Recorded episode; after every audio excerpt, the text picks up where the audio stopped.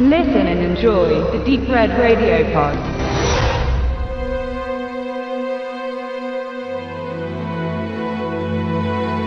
Stephen C. Millers Karriere nahm in den letzten zwei Jahren mehr und mehr Gestalt an. Er startete sie als Regisseur 2006 nach einem Kurzfilm mit dem Horrorwerk Automaton Transfusion, im Deutschen als Run for Blood veröffentlicht und setzte dann erst 2012 nach weiteren kleinen Filmen mit dem Remake zu Silent Night, Deadly Night eine Marke. In den USA lief er nur in einer Handvoll Kinos an, aber auf dem Heimkinomarkt konnte er für sich begeistern. Die folgenden drei Produktionen unter seiner kreativen Leitung erschienen dann erst wieder 2015 und 16. Zweimal drehte er dabei mit Bruce Willis in Extraction und Marauders. Seine hervorgebrachten Leistungen als mittelmäßig zu deklarieren wäre zu böse, aber mehr als im Mittelfeld spielt er nicht. Visuell weiß er, was er macht, beziehungsweise was er möchte, aber meistens fehlt es an Spannung und auch die Führung der Darsteller wirkt oft nicht optimal, worauf später in diesem Text noch Bezug genommen wird.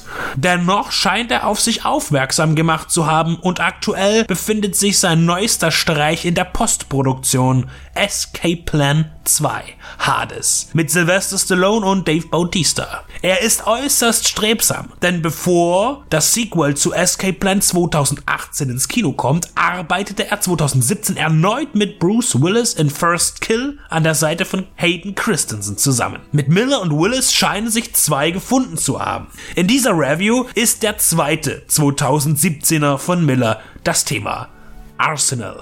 Wieder großzügig besetzt mit Adrian Grenier, der ab 2004 in Entourage Aufschwung gewann, und Jonathan Chage, der sich durchs Fernsehen und B-Movies hangelt, aber nicht ohne sein Gesicht dort hinterlassen zu haben. Die beiden spielen die Brüder JP und Mickey. Nach einer nicht ganz so rosigen Kindheit wird JP, der Jüngere, ein lokal erfolgreicher Bauunternehmer, während sein älterer Bruder Mickey auf der kriminellen Bahn keinen besonders großen Erfolg zu verbuchen hat und als mittelloser Gauner in der Gunst von JP steht.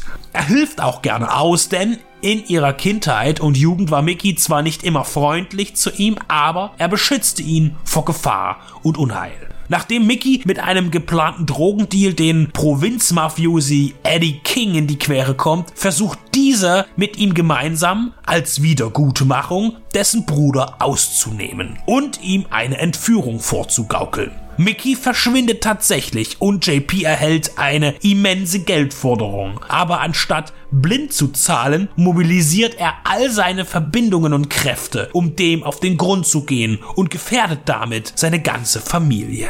Die weitaus prominenteren Mimen übernehmen die Nebenrollen in Arsenal. Nicolas Cage gibt den durchgeknallten Eddie King und John Cusack spielt einen Polizisten. Mit beiden Darstellern gibt es allerdings ein Problem. Nicolas Cage liefert das an darstellender Kunst ab, was man von ihm gewohnt ist. Und das ist nicht negativ gemeint. Aber es bleibt ein Rätsel, warum man ihn eine schlecht modellierte künstliche Gérard Depardieu-Nase anklebt, an der die Ränder der olfaktorischen Prothese stets zu erkennen sind. Zusammen mit einem dicken Schnauzbart und einer etwas längeren schwarzen Hitlerperücke sieht er so aus, wie es zu dieser Figur durchaus passt, aber die Nase ist dennoch ominös. Der Film hat einen durchweg düsteren Ton und leider kratzt diese Nase permanent an der Glaubwürdigkeit des Gesamten. Cage kommt einer Parodie nahe, passt also nicht ganz in den ernst sein wollenden Rahmen. John Cusack ist schon lange kein Star mehr, der eine Produktion durch Relevanz bereichert. Sein lässiger Cop in Zivil mit fragwürdiger Kopftuchmode ist nicht annähernd überzeugend. Er wirkt lustlos und deshalb auch belanglos. Er bestätigt hier, dass seine Zeit vorbei zu sein scheint. An dieser Stelle kommt die eingangs erwähnte Vermutung zum Tragen, dass Miller nicht immer das richtige Händchen bei der Führung seiner Darsteller hat. Denn eigentlich gehörte Cusick mal zu den ganz Großen. Nur hier ist davon nichts zu erkennen. Und er gibt den schlechtesten Schauspieler der gesamten Produktion.